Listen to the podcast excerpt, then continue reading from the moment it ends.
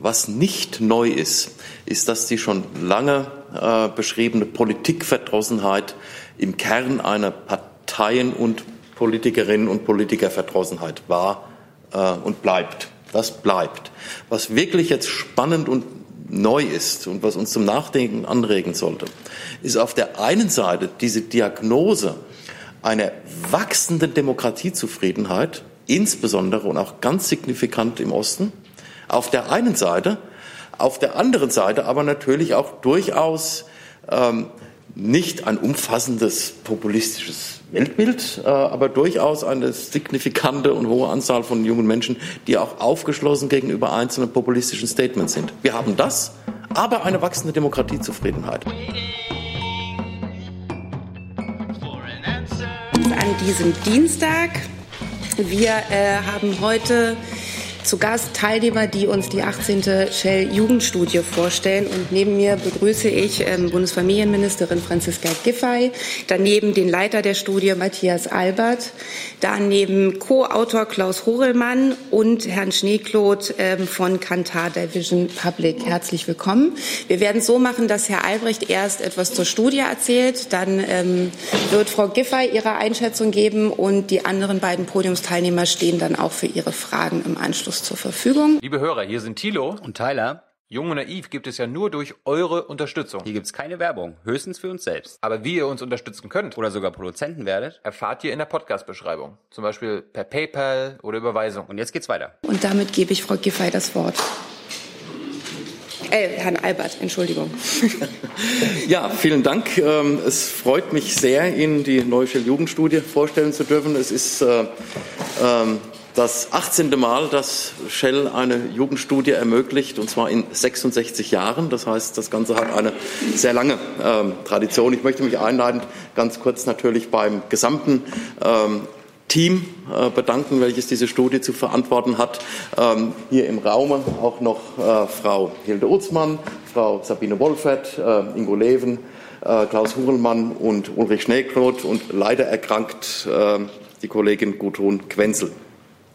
Ja, äh, es tut sich was. Äh, eine Generation meldet sich zu Wort. Sie artikuliert sich, sie artikuliert ihre Interessen äh, und ihre Ansprüche. Und sie tut das nicht nur untereinander, sondern sie artikuliert die Interessen gegenüber Politik und Gesellschaft beziehungsweise an den älteren Teil dieser Gesellschaft gerichtet. Die Jugendlichen bleiben in ihrer Mehrheit pragmatisch und tolerant. Und mehr als die Hälfte der Jugendlichen sieht die gesellschaftliche Zukunft zuversichtlich. Das sind genauso viele wie vor vier Jahren. Aber das ist bemerkenswert. Genauso viele wie vor vier Jahren ähm, sind zuversichtlich. Warum ist das bemerkenswert? Es ist bemerkenswert, weil hinsichtlich einer Reihe von Themen durchaus die Ängste zugenommen haben. In den letzten vier Jahren deutlich gestiegen ist die Anzahl der Jugendlichen, die Angst vor Umweltverschmutzung haben. 71 Prozent nach 61 Prozent vor vier Jahren. Und 65 Prozent macht der Klimawandel Angst. Vor vier Jahren waren es 56 Prozent. Auch die Angst vor Zuwanderung nach Deutschland hat zugenommen, von 28 auf 33 Prozent. Das erreicht noch nicht den Wert von 2006. Es ist auch ein ganz anderes Niveau als etwa die Ängste vor Umweltverschmutzung. Und ganz wichtig, Angst vor Zuwanderung nimmt von 28 auf 33 Prozent zu. Aber Angst vor Ausländerfeindlichkeit nimmt von 48 Prozent auf 52 Prozent zu. Und 56 Prozent der Jugendlichen geben an, dass ihnen die wachsende Feindseligkeit zwischen Menschen unterschiedlicher Meinungen Angst macht. Die Frage ist, sehen wir nun eine stärker politisierte Generation? Steht Fridays for Future stellvertretend dafür, dass das politische Interesse der Jugendlichen ansteigt? Hier muss man eindeutig sagen, es gibt eine Politisierung, aber Politisierung heißt bei der gegenwärtigen jungen Generation, dass diejenigen, die bereits bisher politisch interessiert waren, sich noch intensiver mit Politik auseinandersetzen und sich intensiver engagieren. Es heißt auch, dass es zunehmend in ist, sich für Politik zu interessieren und sich zu engagieren. Es heißt aber nicht, dass insgesamt das politische Interesse steigt. Die Politisierung der Jugend ist bislang die Politisierung der eh schon politisch Interessierten. Es gibt in dieser Generation Polarisierungen, aber insgesamt keine stark polarisierte Generation. In vielen Bereichen nehmen Unterschiede, etwa nach Geschlecht oder nach Ost-West-Herkunft, eher ab denn zu. Es gilt aber über alle Einstellungen hinweg, sind es nicht Alter, ist es nicht Geschlecht, ist es nicht Ost-West oder Stadt-Land oder Migrationshintergrund, die als Unterschiede am meisten ins Gewicht fallen. Am meisten ist und bleibt es die soziale Herkunft. In vielerlei Hinsicht befinden sich die wichtigsten und deutlichsten Unterschiede für Jugendliche da auch nicht zwischen den oberen 10.000 und dem Rest, sondern zwischen den oberen 80 Prozent und den unteren 20 Prozent. Nicht nur beim politischen Interesse und Engagement, sondern auch bei allen anderen Funk äh, Punkten, die ich im Folgenden noch ansprechen werde, ist das so und die Ausnahmen bestätigen hier eher die Regeln. Besonders zeigt sich dies auch bei der Bewertung der Frage, ob es in Deutschland alles in allem gerecht zugehe und inwiefern das Leistungsversprechen mit harter Arbeit gute Chancen zu haben funktioniert. Es gibt hier eine starke Her äh, Differenzierung nach sozialer Herkunft. Ja, aber die überwiegende Mehrheit findet, dass es gerecht zugeht. Jugendliche aus den unteren Herkunftsschichten fühlen sich dabei jedoch stärker benachteiligt als Jugendliche aus anderen sozialen Herkunftsschichten. Zur Frage der politischen Polarisierung. Neun Prozent der Jugendlichen stimmt fast allen populistischen Statements durchgängig zu. Immerhin weitere 24 Prozent sind populismusaffin, insofern sie einer Reihe einzelner populistischer Aussagen zustimmen. 39 Prozent lehnen populistische Statements fast durchgängig ab. Und besonders interessant ist dann eine Gruppe von 28 Prozent, die wir als die nicht eindeutig Positionierten bezeichnen. Das heißt, die Mehrheit der Jugendlichen ist nicht für populistische Aussagen in ihrer Breite zugänglich. Das ist aber keine erdrückende Mehrheit. Noch gilt dies für jede einzelne populistische Aussage. Grundsätzlich gilt, dass Affinität zum Populismus einhergeht mit dem Gefühl geringerer Kontrolle über das eigene Leben, einem stärker ausgeprägten generellen Benachteiligungsempfinden und einer Distanz, einer stärkeren Distanz gegenüber Vielfalt. Gerade in Bezug auf die Vielfalt kann man es aber nicht genug betonen. Insgesamt bleibt es für diese Generation ein Markenzeichen, dass sie äußerst tolerant gegenüber anderen Lebensformen, Minderheiten und sozialen Gruppen ist, dass sie eine hohe Demokratiezufriedenheit hat dass weit mehr Jugendliche Angst vor Ausländerfeindlichkeit als vor Zuwanderung haben und dass weit weniger Jugendliche stark für populistische Argumente zugänglich sind, als Jugendliche Angst vor Polarisierung haben. Die Wertorientierungen der Jugendlichen bleiben insgesamt sehr stabil. Äh, Familie steht hoch im Kurs, soziale Beziehungen, Eigenverantwortlichen und Unabhängigkeit. Daran hat sich nichts geändert. Was im Wertekanon in den letzten Jahren deutlich wichtiger geworden ist, sind einerseits das Umweltbewusstsein, andererseits aber auf deutlich niedrigerem Niveau als das Umweltbewusstsein das politische Engagement.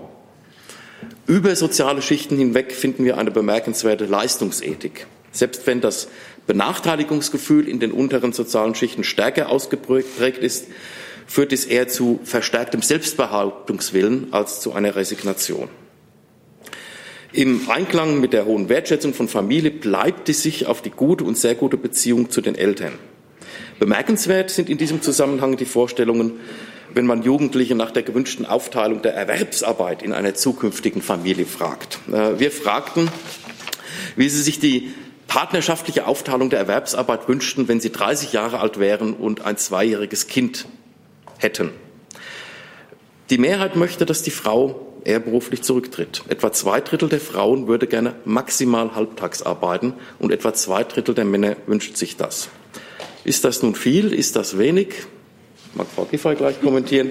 Ähm, es zeigt aber auf jeden Fall äh, natürlich eine starke Differenzierung äh, von entsprechenden Lebensvorstellungen ab. Wichtig zu erwähnen allerdings auch, viele junge Männer wünschen sich eine Rolle als aktiver Vater und nur 41 Prozent von ihnen möchten in dieser beschriebenen Situation in Vollzeit arbeiten. Was die Erwartungen an den Beruf anlangt, bleibt es für praktisch alle Jugendlichen ähm, mehr als 90 Prozent wichtig, dass Familie und Kinder neben dem Beruf nicht zu kurz kommen dürfen.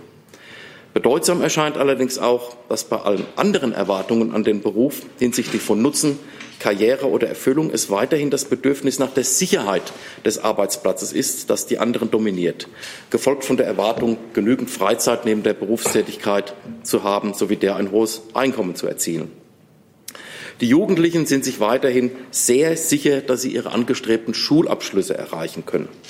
Und die sehen sie auch weiterhin als Voraussetzung, als die zentrale Voraussetzung für eine erfolgreiche Einbindung in das Berufsleben an. Es ist nicht überraschend, aber doch bemerkenswert, ähm, äh, trotz der vielfältigen Nomenklatur in den einzelnen Bundesländern, dass wir eine deutlich sichtbare Entwicklung zu einem faktisch zweigliedrigen Schulsystem haben. Gymnasien und integrierte Schulformen auf der einen Seite, Haupt- und Realschulen auf der anderen Seite.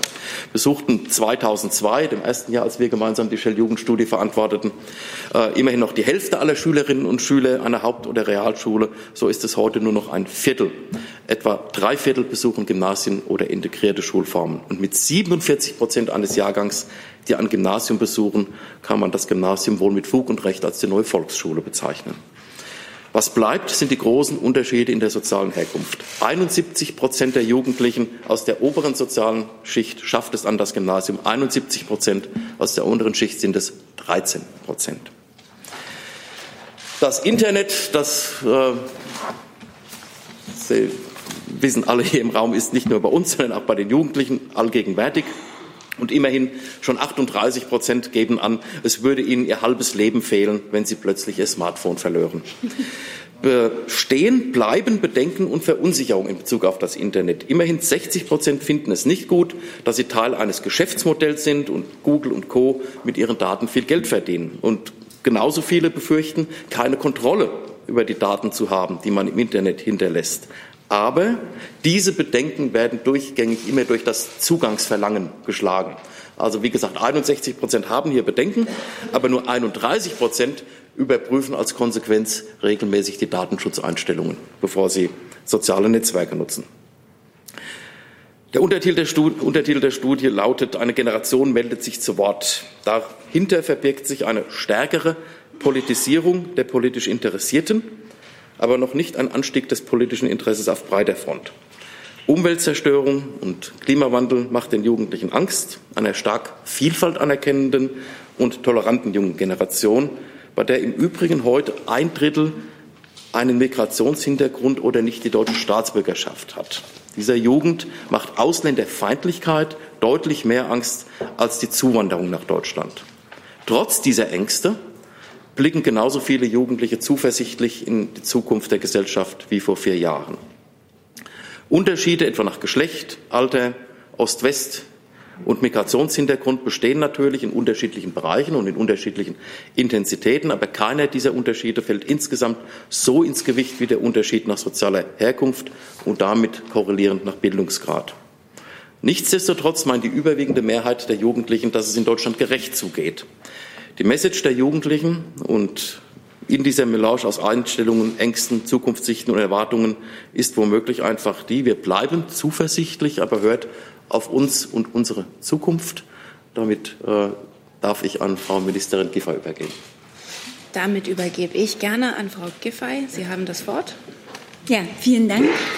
Ja, meine sehr geehrten Damen und Herren, lieber Matthias Albert, vielen Dank nochmal an Shell und auch an das Wissenschaftlerteam für diese wertvollen Erkenntnisse, die für uns im Ministerium natürlich immer von großer Relevanz sind. Die Shell-Jugendstudie ist mir aus meiner eigenen Jugend erinnerlich. Das war damals schon ein, ein großes Werk, ein großes Dokument und ist heute für uns im Ministerium natürlich auch ein Stück weit ähm, Orientierung für unsere Politik. Und ich würde Ihnen gerne ein bisschen erklären, was wir tun, auch anhand dieser Ergebnisse, was, wie wir ähm, mit diesen Ergebnissen umgehen und wie wir sie einordnen. Die wichtigste Botschaft dieser 18. Shell-Jugendstudie, die steckt ja eigentlich schon im Titel. Eine Generation meldet sich zu Wort. Und zunächst einmal ist das sehr positiv, denn es ist sichtbar, die jungen Leute interessieren sich für Politik. Sie bezeichnen sich als politisch interessiert, 41 Prozent bei den 12- bis 25-Jährigen. Und das ist ähm, im Vergleich zu den Nullerjahren schon etwas höher.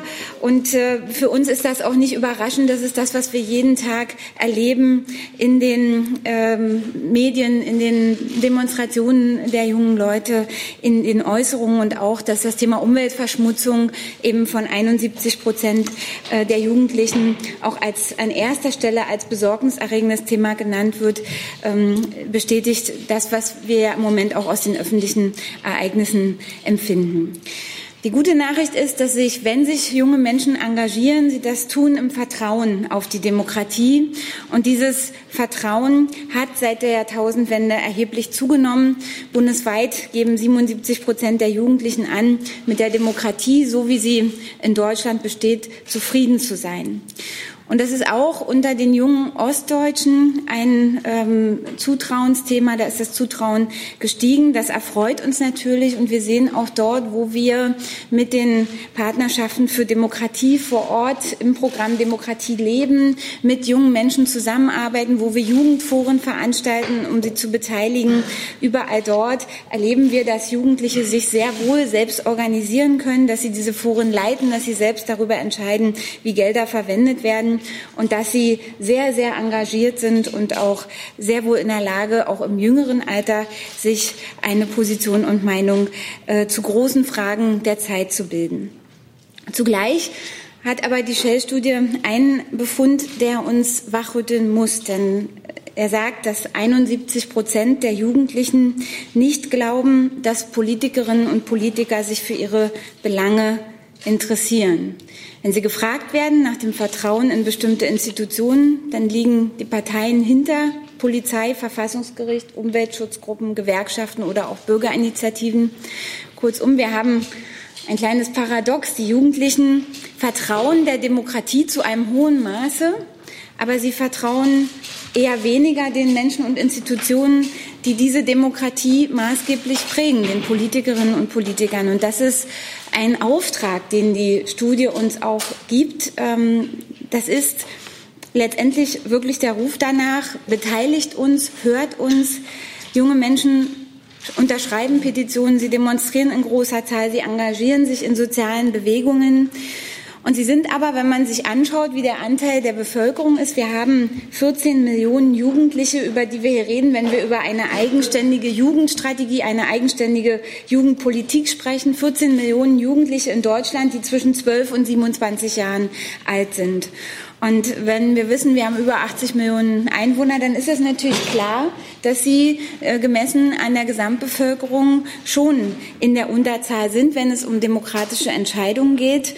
Und ähm, es ist ganz klar, dass äh, wir überlegen müssen, wie können wir die Jugend stärker beteiligen. Und Sie wissen das, ich habe das schon an einigen Stellen gesagt, ich bin sehr wohl der Meinung, dass junge Menschen auch im Alter von 16 Jahren in der Lage wären, eine Wahlentscheidung zu treffen. Und deswegen müssen wir, wenn wir uns fragen, wie können wir junge Menschen stärker beteiligen an Politik, wie können wir ihnen eine höhere Repräsentanz ermöglichen, dann müssen wir auch über die Absenkung des Wahlalters sprechen.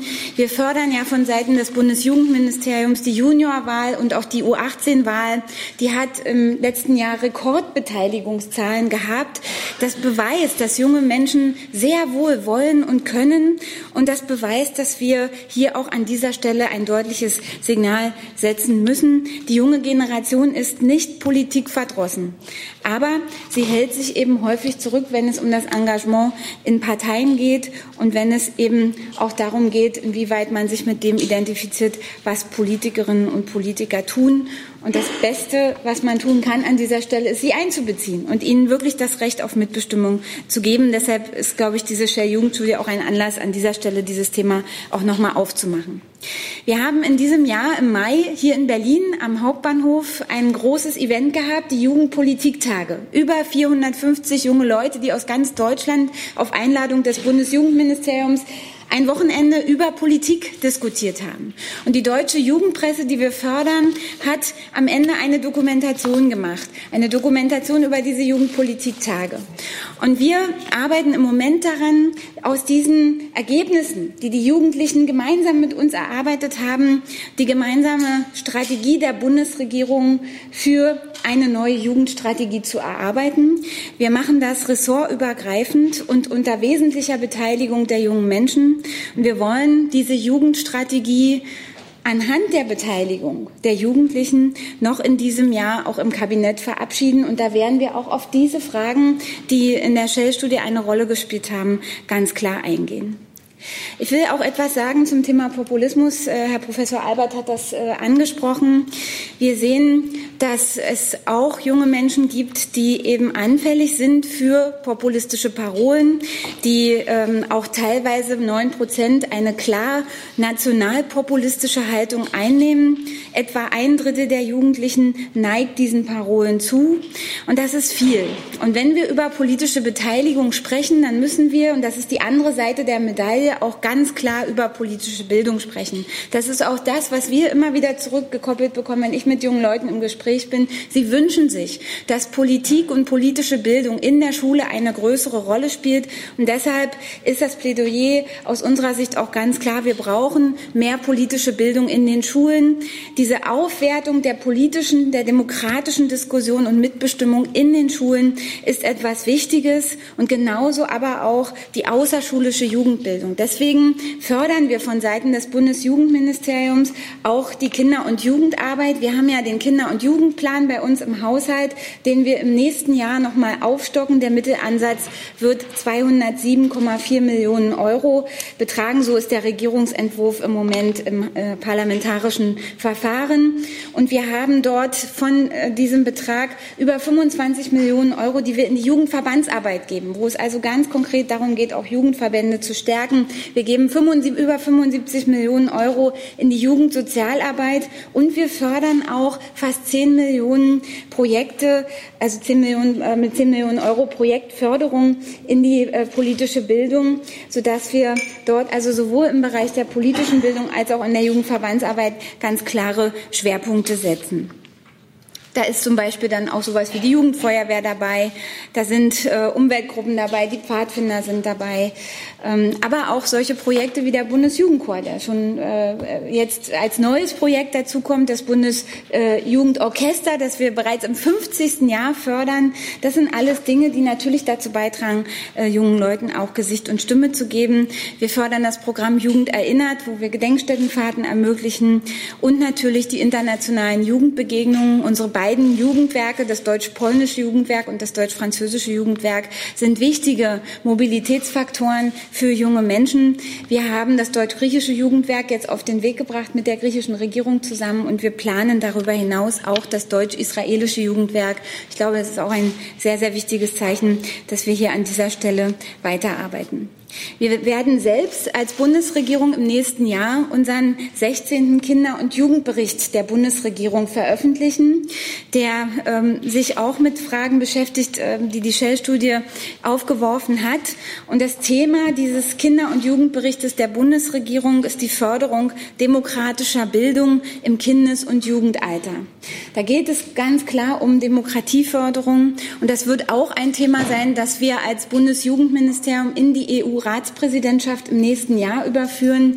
Wir haben ja ähm, im Moment die Vorbereitungen, die dafür laufen. Und eines unserer Schwerpunktthemen aus dem Bundesfamilienministerium wird das Thema Demokratieförderung sein, insbesondere bei jungen Menschen.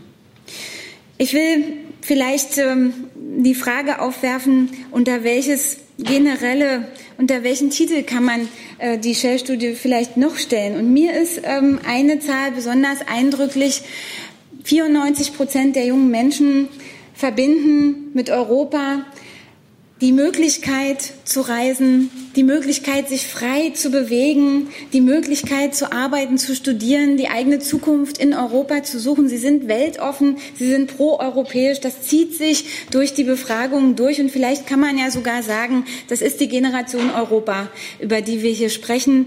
Und ähm, das ist, finde ich, eine sehr, sehr gute Nachricht, dass wir so eine große Sympathie haben in der Jugend für das Thema Europa. Wir haben das nicht nur durch die europäischen Förderprogramme zur Mobilität im Bereich Erasmus oder das Europäische Solidaritätskorps, was wir unterstützen, sondern auch tatsächlich über die internationalen Jugendbegegnungen, die wir fördern durch ähm, unseren Kinder- und Jugendplan. Und wir setzen auch künftig einen stärkeren Schwerpunkt nochmal darauf, das ist mir auch wichtig, als jemand, der 16 Jahre in einem Berliner Brennpunktbezirk gearbeitet hat.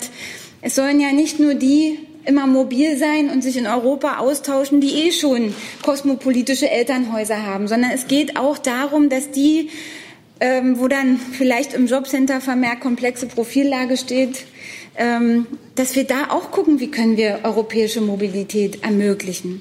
Und wir haben deshalb bei den Austauschprojekten, bei unseren Mobilitätsprojekten einen Schwerpunkt darauf gesetzt, auch Jugendliche ganz gezielt anzusprechen, die geringere Chancen haben, die nicht die originäre Zielgruppe dafür sind.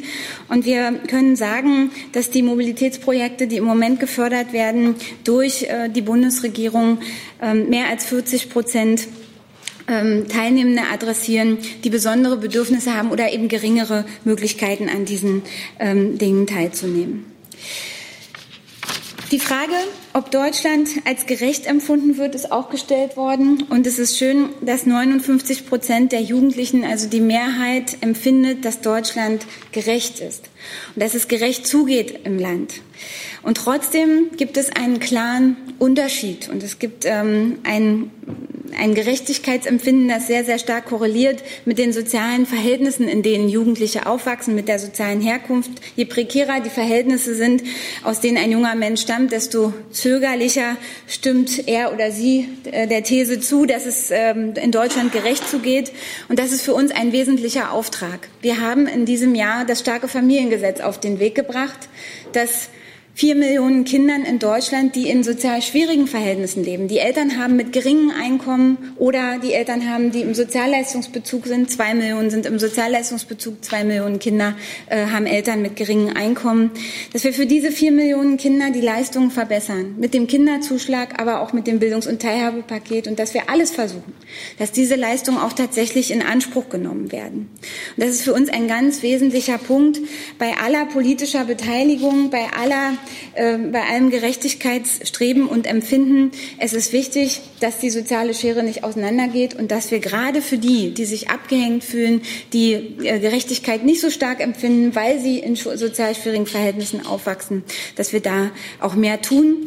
Und wir haben deshalb auch unser Programm Jugendstärken im Quartier. Das ist ein Förderprogramm, das an die kommunale Jugendsozialarbeit, an die Quartiersarbeit, an die Entwicklung von Quartieren mit geringem sozialem Status eindockt, dass wir da eben stärker auch investieren. Wir werden das auch im nächsten Jahr weiterführen. Ich will noch etwas sagen zum Thema Familie. Das hat mich schon überrascht. Äh, Herr Professor Albert hat das auch ähm, noch mal angesprochen, dass ich sicherlich dazu was sagen werde. Das mache ich auch. Es ist schon sehr überraschend für uns und ähm, auch ähm, ja eine doch erstaunliche Entwicklung, dass so viele junge Leute hier sich auf den Weg auch im Blick einer Retraditionalisierung machen. Also wir sehen, erstmal ist positiv, der, die Familie hat für, für fast alle Jugendlichen eine hohe Bedeutung. Auch die, äh, das Verhältnis zu ihren Eltern wird als sehr positiv beschrieben, sogar im Sinne der Vorbilder für Erziehungsmodelle. Und ähm, es gibt natürlich, was mich auch freut als Familienministerin, ein hohes Maß an Kinderwünschen bei der jungen Generation. Das ist gut so, das brauchen wir. Und äh, für uns ist die Aufgabe, dass wir die Bedingungen, die Rahmenbedingungen auch so gestalten, dass das gut funktioniert. Aber es ist schon bemerkenswert, dass doch ein großer Teil der jungen Leute ähm, davon spricht, dass eben eher das Alleinverdienermodell ein Modell äh, ihrer eigenen Zukunftsplanung ist und dass eben mehrheitlich gesagt wird, die Frau muss dann auch zurücktreten, ein Stück weit in ihrer eigenen Erwerbstätigkeit. Wir versuchen ja in der Politik, die wir im Familienministerium machen, einen Ausgleich hinzubekommen, Vereinbarkeit ähm, hinzubekommen und Rahmenbedingungen für eine partnerschaftliche Erziehungsverantwortung ähm, und Wahrnehmung auch zu schaffen.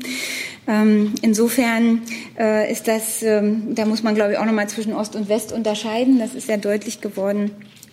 Wir sehen es nach wie vor als unsere Aufgabe an, dass eben gute Kinderbetreuungsmöglichkeiten ermöglichen, dass für beide Partner auch Vereinbarkeit möglich wird. Das ist ganz wichtig. Und ein letztes Wort ähm, zum Internet. Ähm, Sie haben gesagt, digitale Internetinhalte, das Internet generell ist im Alltag allgegenwärtig. Das ist ganz deutlich. Wir werden darauf als Bundesregierung auch reagieren, auch als Bundesjugendministerium. Wir arbeiten derzeit an einem modernen Jugendmedienschutzgesetz, das wir noch in diesem Jahr auf den Weg bringen wollen, um eben äh, digitale Medien, Inhalte, die zum Alltag von Jugendlichen gehören, so zu gestalten, dass eben die Medienkompetenz im Mittelpunkt steht, aber auch der Schutz von Kindern und Jugendlichen, altersgerechte Kennzeichnung, all das, das werden wir zu einem späteren Zeitpunkt vorstellen. Aber das ist sicherlich ein Punkt, der sehr wichtig ist, Medienkompetenz der neuen Generation zu fördern und eben dafür zu sorgen, dass junge Menschen auch im digitalen Zeitalter gut aufwachsen können.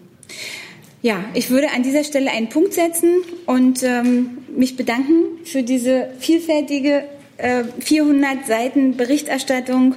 Und ähm, ich glaube, man kann abschließend sagen, die Jugend gibt es nicht. Es gibt eine sehr bunte und breite, vielfältige Jugend und es lohnt sich, genauer ins Detail zu schauen. Vielen Dank für diese wunderbare Arbeit, die uns im Ministerium auch Orientierung Hilfe, Unterstützung und Grundlagen für weitere gute Zusammenarbeit bietet. Herzlichen Dank. Dann danke dafür. Unser Partnerschaftsmodell hier ist, dass wir auch noch Zeit für Fragen haben, ausführlich. Und damit sind Sie an der Reihe. Wer hat Fragen? Frau Hamburger. Ich hätte zwei Fragen an äh, Frau Giffey. Zum einen, Sie haben ja das Wahlalter mit 16 angesprochen. Wenn Sie das ähm, als wichtigen Schritt für mehr Beteiligung von jungen Menschen sehen, wollen Sie das dann in dieser Legislatur, wie lange sie auch immer noch dauert, angehen? Ähm, und die zweite Frage, wie erklären Sie sich denn, dass eben junge Menschen vor allem dieses Modell in Zukunft leben wollen, dass Frauen vielleicht eher zu Hause bleiben, die Kinder betreuen, Alleinerziehermodell oder Alleinverdienermodell. Ist es ähm, eine Vorbildsache oder ähm, ist es eben auch so, dass man sieht, dass es nicht genug Möglichkeiten gibt, dass ähm, nach wie vor Vorteile im Job sind, wenn man eben zurücktritt?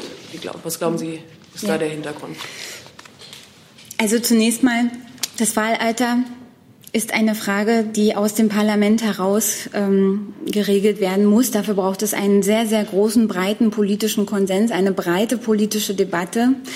Und ähm, wir können das nicht als ähm, Regierungsentwurf einbringen, sondern das ist etwas, das aus dem Deutschen Bundestag kommen muss. Und es gibt da sehr unterschiedliche Haltungen dazu. Aber wenn Sie mich nach meiner Haltung als Bundesjugendministerin fragen, auch im Ergebnis dieser aktuellen Shell-Jugendstudie, da finde ich es richtig zu betonen, dass das ein Gedanke ist, der sehr wohl zu überlegen ist und der auch ähm, dann aus meiner Sicht automatisch dazu führen würde, dass Jugendinteressen in allen politischen Feldern noch mal viel viel stärker berücksichtigt werden. Wir setzen uns ein für einen Jugendcheck, der in allen Gesetzgebungsvorhaben gemacht wird.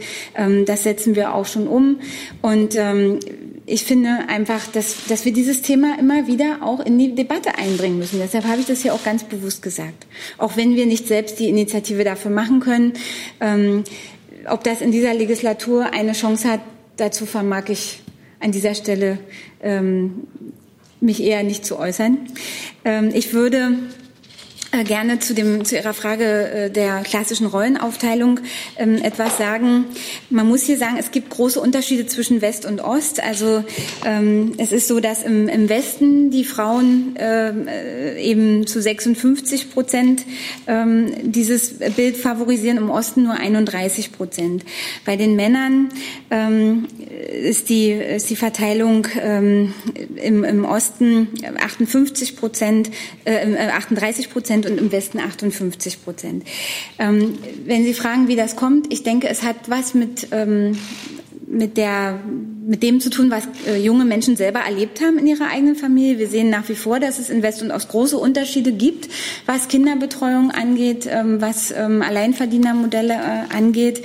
Ähm, es geht natürlich auch um die Möglichkeiten der Kinderbetreuung, die auch sehr unterschiedlich sind. Also im, im äh, Osten des Landes sind traditionell mehr Kinderbetreuungsmöglichkeiten da. Wir sind ja dabei, über den Rechtsanspruch auf Ganztag in der Grundschule zu diskutieren. Wir sind dabei, äh, über gute Kinderbetreuungsmöglichkeiten im Kindergartenalter zu sprechen. Da gibt es Unterschiede. Ich will auch an dieser Stelle das überhaupt nicht bewerten und vorschreiben. Ähm, das eine sind die Möglichkeiten, die Rahmenbedingungen, Kinder betreuen zu lassen. Das andere sind aber sicherlich auch Rollenbilder und Familienbilder, die traditionell gelebt worden sind und an denen sich junge Menschen auch orientieren. Und wir sehen generell einen Trend dazu, dass junge Menschen stärker eben diese Vereinbarkeit von Familie und Beruf als ganz wichtigen Teil ihres Lebens betrachten und äh, auch so die Reaktion, ich tue mir den Stress nicht an. Ja? Ähm, das ist eine Entwicklung, die wir sehen. Und ähm, insofern kann man das nicht insgesamt beantworten. Aber als Familienministerin sage ich Ihnen, jeder soll seine Familie nach seiner Fassung leben können. Aber als Gleichstellungsministerin, Frauenministerin, die ich auch bin, sage ich Ihnen, wir müssen dafür sorgen, dass Frauen eben auch ihren Beruf ausüben können, dass es eine gute Erwerbsquote von Frauen gibt, dass sie Vorsorge treffen können, ähm, für, um Altersarmut zum Beispiel entgegenzuwirken, um Rentenansprüche zu erwerben und um auch eben aufsteigen zu können, auch berufliche Entwicklungsmöglichkeiten zu haben. Und dafür müssen wir die, die Voraussetzungen schaffen. Und deswegen bauen wir die Kinderbetreuung, auch die Ganztagsbetreuung in Deutschland aus, auch mit Unterstützung des Bundes. Herr Mainz. Die Shell-Studie zeichnet sich ja durch diese Möglichkeit aus, eine ziemlich große Lang Längsschnittanalyse zu bieten. Haben Sie diese, stell dir vor, du bist 30 und hast ein Kind, Frage in früheren Jahrzehnten so ähnlich auch schon mal gestellt und haben Sie da vielleicht in den 50er Jahren Ähnliches schon mal herausgefunden? Wer kann darauf, Herr Albert? Ganz kurz, ja, also die, die, Antwort ist zunächst mal ganz eindeutig nein. Das ist eine, ähm, ein neues Instrument, das wir in dieser Shell-Jugendstudie das erste Mal ähm, aufgenommen haben. Ähm, aber ich denke, es zeigt vor allem auch eins. Äh, es zeigt jetzt noch nicht unbedingt eine, ähm, auch mangels sozusagen äh, längerfristiger Trends, es zeigt jetzt noch nicht unbedingt eine Retraditionalisierung. Es zeigt zunächst und vor allem einmal, dass es weiterhin eine ganz große Differenzierung hinsichtlich von äh, Lebensentwürfen gibt, auch bei, auch bei jungen Menschen. Und ich würde mich in dem Zusammenhang einfach auch nur noch einmal der Feststellung anschließen ähm, wollen und können, ähm, äh, viele Jugendliche sagen, wenn man sie nach ihren Berufswünschen und Vorstellungen fragt, die Vereinbarkeit von Beruf und Familie ist einfach sehr wichtig. Mhm. Aber wie genau das Familienmodell aussieht, äh, das ist eine ganz andere Geschichte. Wichtig ist, dass man jedes dieser Familienmodelle leben kann und die entsprechenden Möglichkeiten erhält. Haben Sie denn Ähnliches zu den Rollenbildern aus vergangenen Jahren und Jahrzehnten? Nein, leider nicht. Aber so will das eben ergänzen. Also langfristig ist natürlich unheimlich Bewegung in dem jeweiligen Geschlechtsrollenbild. Das zeigen unsere Studien.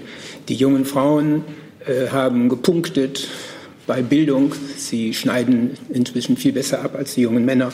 Sie sind ehrgeizig, sie sind wertbewusst, sie sind sehr konzentriert, gesundheitsbewusst, auch umweltbewusster. Sie steigen jetzt sogar in politische Aktivität mit ein, wegen ihrer hohen Bildung und, und wegen, dieses, wegen dieser, dieses starken Hintergrunds, den sie sich erarbeitet haben. Und umso überraschender ist dann das Ergebnis, dass es sich noch nicht auswirkt äh, bei der Planung, das ist ja eine vorweggenommene Frage hier, die, die sind ja noch gar nicht in dem Alter, bei der Planung, wie es denn wohl später mal mit der Arbeit Arbeitsteilung mit einem Partner aussehen würde.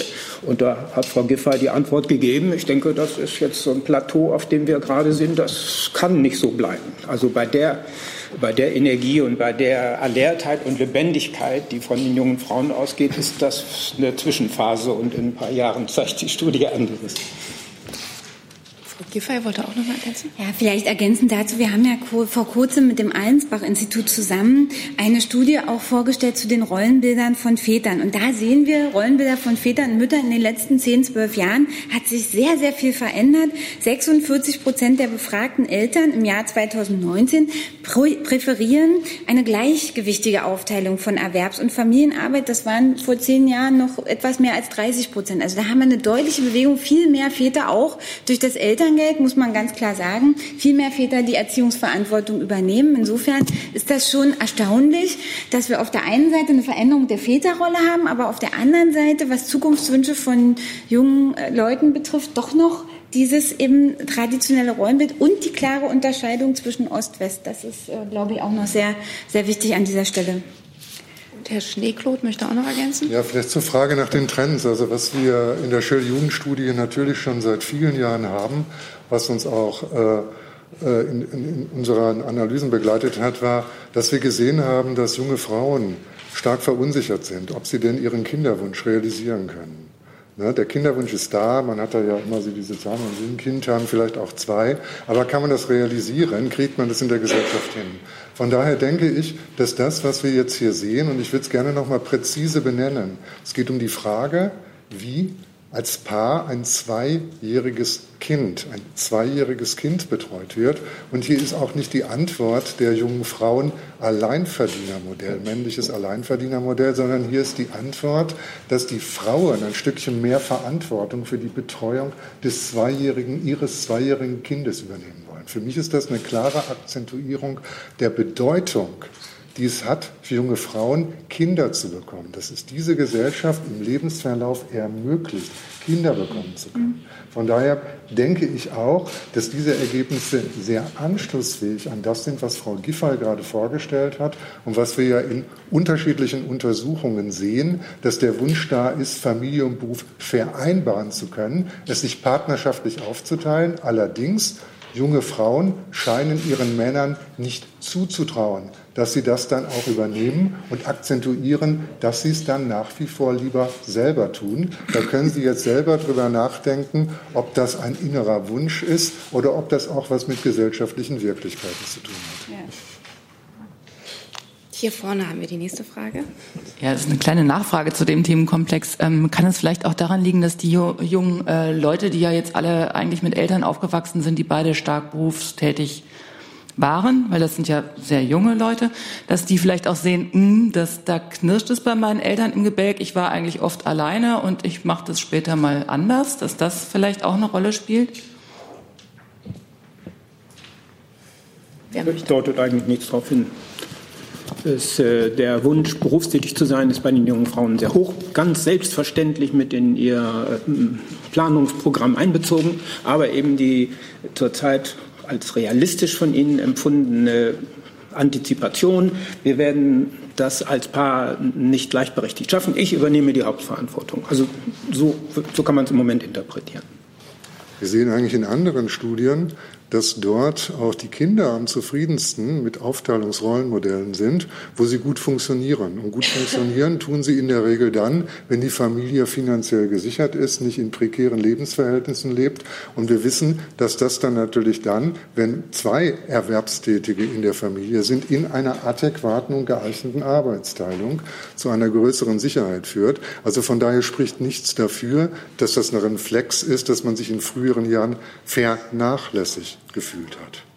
Also ich denke, man kann ganz im Gegenteil noch einmal und muss noch einmal feststellen, ähm, dass natürlich äh, sich in diesen Wünschen zu einem erheblichen Teil auch selbst Erlebtes widerspiegelt und äh, was ja weiterhin exorbitant hoch ist, wirklich exorbitant, ähm, ist äh, die Vorbildfunktion der Eltern. Wenn man die Jugendlichen fragt, würdest du deine eigenen Kinder so erziehen, wie du selbst erzogen worden bist, ähm, dann sind es ja über 90 Prozent, die sagen, wir würden sie exakt so oder äh, in beiden Teilen so erziehen, wie wir selbst erzogen sind. Also in vielen Teilen sehen wir hier dann eben auch in anderen Bereichen, dass ähm, äh, Kinder und Jugendliche das nachleben, was sie vorgelebt bekommen haben.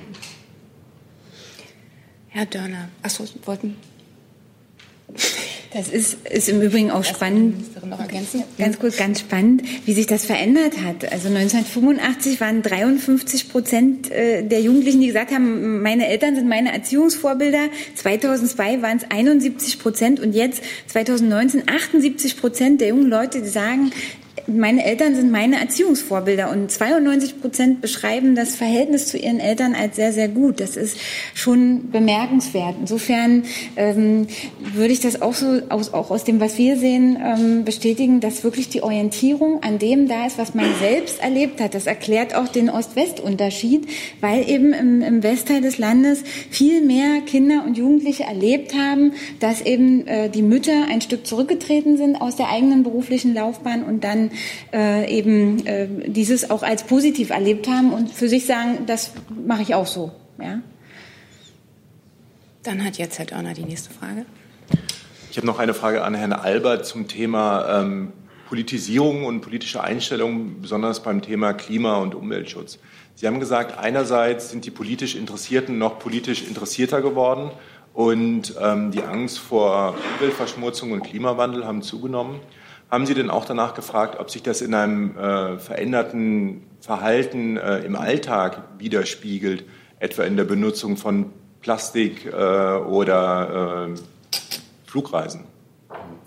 Also wir haben nicht detailliert gefragt, äh, wie die Leute sich fortbewegen. Äh, wir haben auch nicht nach Konsumgewohnheiten gefragt. Aber was wir durchaus beobachten, ist, dass die Jugendlichen zunehmend bewusster sind. Also das gilt nicht nur für Umweltbewusstsein, sondern auch für Gesundheitsbewusstsein. Da drückt sich die Wertschätzung dieses Verhaltens aus. Wir fragen sozusagen aber nicht, trennst du deinen Müll oder machst du dies oder jenes. Ne? Uli, soll ich ergänzen? Nee, es ist tatsächlich so, das wäre jetzt eine, äh, sicherlich auch eine logische Folge. Uns geht es vor allen Dingen aber erstmal um Haltungen und äh, zu verstehen, was sich verändert. Und hier gibt es ja immer die Frage, ist das jetzt irgendwo ein Reflex auf eine medial gehypte, ich sage das jetzt mal in diesem Kreise so Debatte, oder sehen wir eigentlich, wenn wir auch längerfristig, wir schauen ja seit 2002 mit einem vergleichbaren Instrumentarium auf Jugend, sehen wir hier in, in Haltungen, in den Wertvorstellungen, dass man was man fürs Leben wichtig findet, woran man sich orientiert, gibt es hier Veränderungen. Und hier ist die wirklich nachvollziehbar, empirisch nachvollziehbar, sagen wir dann auch statistisch nachvollziehbar, freuen wir uns auch immer, wenn es hart statistisch zu zeigen ist, dass die, die Bedeutung was einem gut tut, was gut für einen ist. Die Achtung auch gegenüber denen, dass man gesund, dass man sich gesund verhalten muss, dass man sich umweltbewusst verhalten muss, sogar unter allen Umständen, deutlich angestiegen. Das ist mit eins der Statements, der Einstellung, die am höchsten zugewachsen ist, wo die höchsten Zuwachsraten zu verzeichnen sind. Das geht an dieser Stelle ineinander. Jetzt können wir natürlich wieder darüber diskutieren. Das ist auch richtig. Was bedeutet das jetzt? Habe ich ein Auto? Habe ich kein Auto? Flugreise nach wohin auch immer, ja oder nein? Wichtige Fragen. Entscheidend ist aber erstmal, das ist kein Hype. Das ist eine langfristige Entwicklung, die wir hier sehen. Und hier ist Politik jetzt gefragt und vielleicht sollte sie tatsächlich auch Jugendliche dazu befragen und aktiv einbeziehen und sie mitgestalten lassen. Völlig richtig. Das ist die Botschaft, die wir in der Schöll-Jugendstudie sehen. Die nächste Frage hat die Kollegin zwei Plätze daneben. Katrin Au von der ARD, Dankeschön. Äh, eine Frage vielleicht gerne an Herrn Hobelmann äh, zur Zufriedenheit äh, mit der Demokratie, die stark gestiegen ist. Dagegen aber die Zufriedenheit, Frau Giffey hat es auch gerade gesagt, mit den Politikern und dem konkreten Handeln nicht so sehr. Ist das ein Widerspruch oder wie, wie erklären Sie sich das? Ja, es ist ein Widerspruch. Es ist eine Akzeptanz, eine steigende Akzeptanz in Ost und in West äh, gegenüber demokratischen Strukturen, demokratischen Gepflogenheiten, aber eine Zurückhaltung gegenüber den Parteien. Wenn wir auf die besonders aktiven jungen Leute, die gut gebildeten, aus guten Elternhäusern, ganz stark weiblichen, Fridays for Future orientierten schauen, ähm, dann wird das nochmal ganz besonders deutlich. Ähm, wird auch deutlich, dass es sich hier um eine Bewegung handelt, die nur zu erklären ist durch den hohen Bildungsgrad. Also wir ernten auch die Früchte äh, der Tatsache, dass das eine junge Generation ist, die sehr gut gebildet ist und gute Aussichten und gute Perspektiven hat.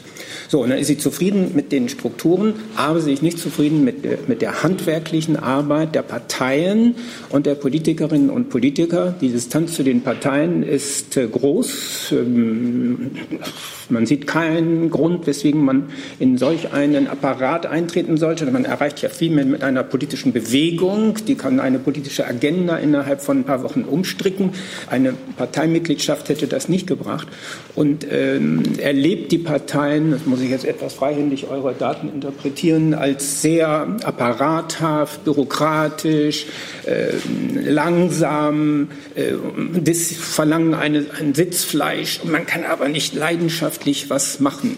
Und da kommt diese Diskrepanz her. Und dass sich das äh, auf die Politiker überträgt, das darf man nicht personalisieren. Es, wir, wir, wissen aus diesen, aus anderen Studien, äh, dass einzelne Politikerinnen und Politiker sehr hoch geschätzt werden. Aber die Rolle Politiker, die ist im Moment boah, ein Ding der Unmöglichkeit. Da kann man bei jungen Leuten also nicht punkten.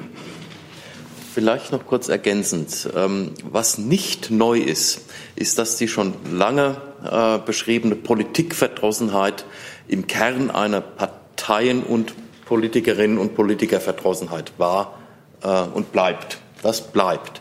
Was wirklich jetzt spannend und neu ist und was uns zum Nachdenken anregen sollte, ist auf der einen Seite diese Diagnose einer wachsenden Demokratiezufriedenheit, insbesondere und auch ganz signifikant im Osten, auf der einen Seite, auf der anderen Seite aber natürlich auch durchaus ähm, nicht ein umfassendes populistisches Weltbild, äh, aber durchaus eine signifikante und hohe Anzahl von jungen Menschen, die auch aufgeschlossen gegenüber einzelnen populistischen Statements sind. Wir haben das, aber eine wachsende Demokratiezufriedenheit.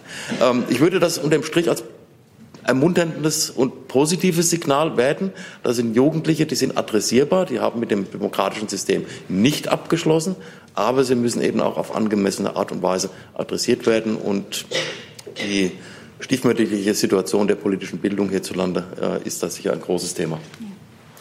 Wichtig ist aber aus meiner Sicht auch wirklich nochmal der Befund, dass eben das hohe politische Engagement sehr stark einhergeht mit dem hohen Bildungsgrad und auch dem Wohlstand, in dem Kinder und Jugendliche leben. Man kann sagen, je höher der Bildungsgrad, je besser zu Hause alles sortiert ist, ist eigentlich nicht überraschend, ähm, desto höher das politische Engagement. Also man engagiert sich aus einer aus dem wohlbehüteten Wohlstandsnest. Das muss man sagen. Und äh, die Mehrheit derer, denen es schlecht geht, die in prekärer Lage sind, wo die Eltern nicht wissen, wie am Ende des Monats das Geld reicht, haben schlechtere Voraussetzungen, sich zu engagieren. Das wird hier auch deutlich. Und ich finde es sehr wichtig, dass Politik eben auch einen Schwerpunkt darauf legt, wie nehmen wir diejenigen mit, die eben nicht auf der Sonnenseite stehen an jeder Stelle, die in, in sozial schwierigen Lagen aufwachsen, die ganz andere Sorgen haben, als sich ähm, in einer Bewegung zu engagieren. Das ist nämlich auch ein Aspekt. Und äh, das finde ich ganz äh, elementar, dass wir darauf auch achten. Und ähm, dieses, dieser Befund, dass eben die, das Gerechtigkeitsempfinden, die Demokratiezufriedenheit im Zusammenhang steht mit der sozialen Situation, in der sich ein junger Mensch befindet, der muss Auftrag an uns sein, eben gerade, wir haben ja nicht umsonst im Ministerium einen Leitspruch, nach dem wir arbeiten, wir arbeiten dafür, dass es jedes Kind packt. Auch wenn die Eltern nicht so viel Geld haben, auch wenn zu Hause kein Deutsch gesprochen wird und auch wenn sie nie eine gute Nachtgeschichte vorgelesen und ihnen keiner bei den Hausaufgaben hilft und ihnen keiner sagt, wie das geht, wenn du eine politische Bewegung anschieben willst. Gerade auch für diese jungen Leute, das sind die, die hier eben nicht so stark in, sich politisch engagieren können, weil sie ganz andere Rahmenbedingungen haben. Gerade für die, die darf man einfach nicht aus dem Blick verlieren. Das finde ich an der Stelle auch, auch sehr wichtig. Ein wichtiger Befund aus dem, was Sie gemacht haben. Wir haben eine weitere Frage in der Mitte, relativ weit hinten. André Boche, Neue Berliner Redaktionsgesellschaft. Ähm, äh, ich habe eine Frage zur Politisierung. Die Studie hat den Untertitel Eine Generation meldet sich zu Wort, vertritt aber gleichzeitig die These, dass es vor allem die Politisierten sind, die noch politischer geworden sind. Heißt das im Umkehrschluss, dass äh, Fridays for Future aus Ihrer Sicht eher unpolitisch ist? Und noch eine Frage zum Populismus. Würden Sie ähm, sagen, dass eine Zuspitzung, die Mehrheit der Jugendlichen in Deutschland ist zumindest anfällig für populistische Thesen zulässig ist oder nicht? Also ähm, ähm, vielleicht ähm, zunächst noch mal zu, dieser, zu diesem Politisierungsbegriff. Äh, den muss man zum einen vor dem Hintergrund eines längerfristigen Trends auch sehen. Also was wir sehen, ist, dass sich das politische Interesse ähm, zumindest auf einem hohen Niveau stabilisiert, ähm, das weit von diesen historischen Tiefständen weg ist, ähm, äh, die wir zu Beginn der Nullerjahre beobachtet haben. Äh, seitdem geht es kontinuierlich wieder nach oben und es verbleibt zumindest auf hohem Niveau. Das heißt, wir sehen definitiv keine breite Depolitisierung. Ähm, und was wir allerdings sehen, ist, dass diejenigen, die politisch, äh, die politisch interessiert sind, äh, dieses Interesse vertiefen, sich stärker interessieren und sich engagieren. Ähm, und äh, natürlich ist Fridays for Future eine politische Bewegung, ähm, nämlich genau in diesem Sinne, dass es bei den Jugendlichen, die da hingehen, die politisch interessiert sind, solche Selbstwirksamkeitserfahrungen natürlich erzeugt. Also das ist so ein selbstverstärkender das ist auch ein selbstverstärkender Mechanismus. Ähm, zur zweiten Frage. Ähm, es gibt einen signifikanten Anteil, der anfällig ist für Populismus. Ähm, es ist nicht die Mehrheit, ähm, aber es gibt einen signifikanten Anteil. Und ähm, genau äh, vor diesem Hintergrund äh, ist auch nochmal zu betonen, äh, wie wichtig es ist, gerade diese Jugendlichen anzusprechen äh, und abzuholen. Also der, ich nenne jetzt mal den, den, den harten populistischen Kern, das sind die angesprochenen 9 Prozent, äh, die sozusagen allen populistischen Aussagen auf breiter Basis äh, zustimmen. Dann kommt ein größerer Anteil derjenigen, die einzelnen Aussagen möglicherweise zustimmen. Äh, und die etwas Unentschlossenen. Ähm, wie gesagt, da ist ein signifikantes Potenzial. Es ist nicht die Mehrheit ähm, und ähm, das ist kein Grund zur Entwarnung, aber Aufforderung, etwas zu tun. Äh, vielleicht, Uli, möchtest du noch was ergänzen als Experte für den Bereich? Ja, vielleicht nur die eine Anmerkung noch. Äh, Fridays for Future ist politische Bewegung. Das ist mehr als politisches Interesse. Das ist Bewegung. Ich glaube, darüber sind wir uns ja inzwischen wir waren ja am Anfang ein bisschen skeptisch, trägt das, wird das in sich zusammenfallen. Ne? Das heißt, was wir hier sehen, ist Kontinuität. Es gibt kein rückläufiges politisches Interesse, sondern politisches Interesse führt in aktive Bewegung. Allerdings, das ist noch keine Mehrheitsbewegung. Ist auch die Frage, was überhaupt Mehrheitsbewegungen sind. Mir ist Folgendes viel wichtiger. Das wird getragen, auch von denjenigen, die sich selber noch distanziert gegenüber Politik äußern und sagen, ah, ich weiß nicht, ob mich das wirklich was angeht, ich weiß doch gar nicht, was da passiert.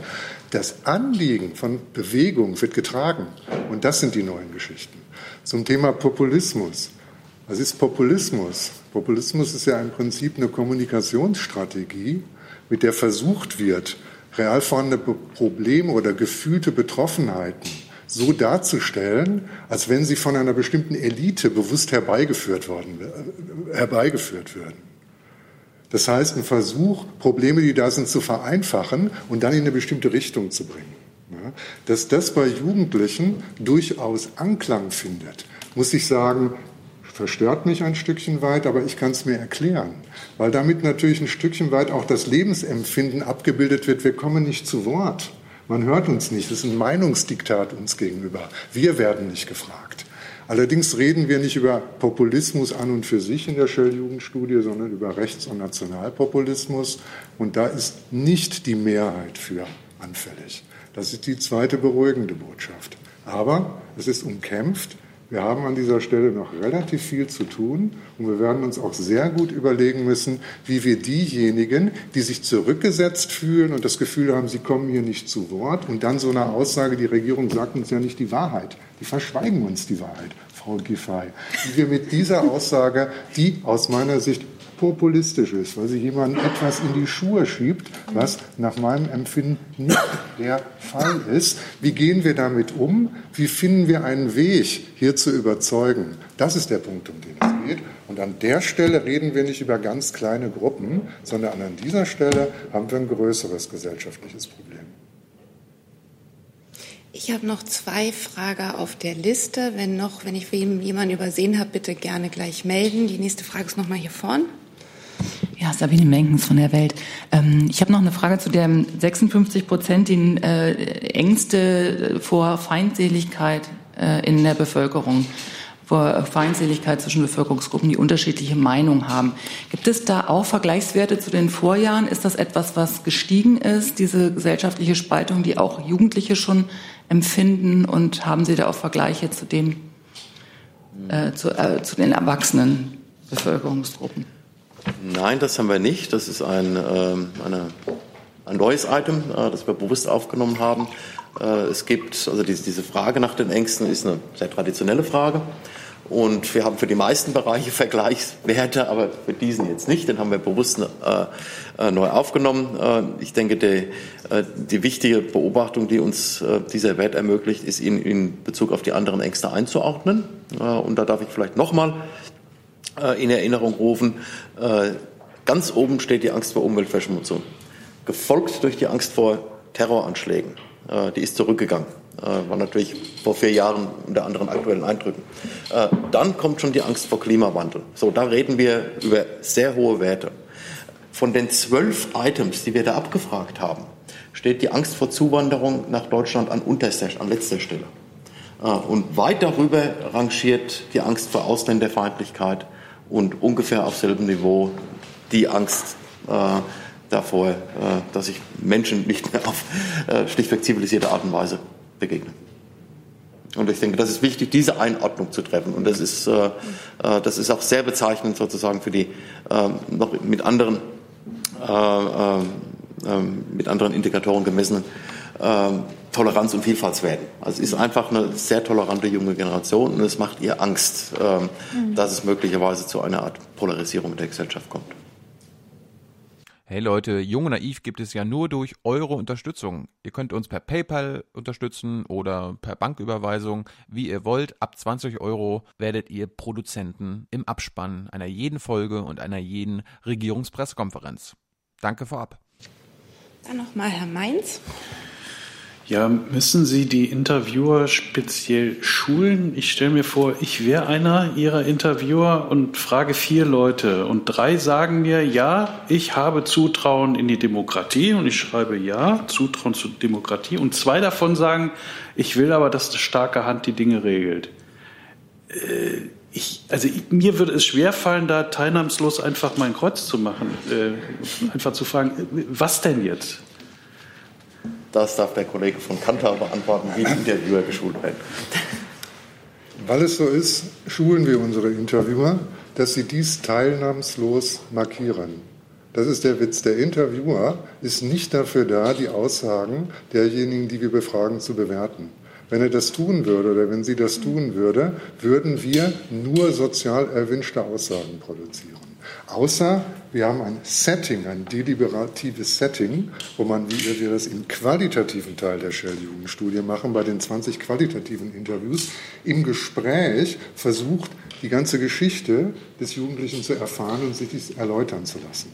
Unsere Interviewer sind darauf geschult, ich darf das mal so sagen, stoisch Fragen vorzulesen und stoisch vorhandene Antwortkategorien anzukreuzen und nicht darauf hinzuweisen, da hast du dich jetzt aber widersprochen.